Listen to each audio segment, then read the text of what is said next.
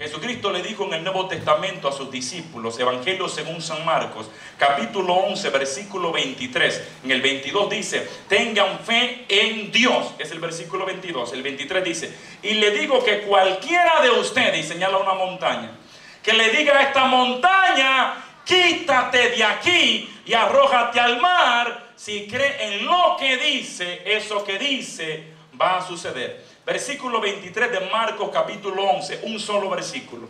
Jesucristo hace énfasis tres veces de las palabras que salen de nuestra boca. Él dijo, si le dices a la montaña y crees en lo que le dices, eso que le dices va a suceder. A veces nosotros creemos que las montañas se mueven en modo fe. Lo que Cristo enseñó, que necesitamos tener fe en Dios y luego hablarle a la montaña. Y cuando le hablemos, la montaña se va a mover. ¿Por qué la montaña no se ha movido todavía? Porque no le has hablado a tu problema.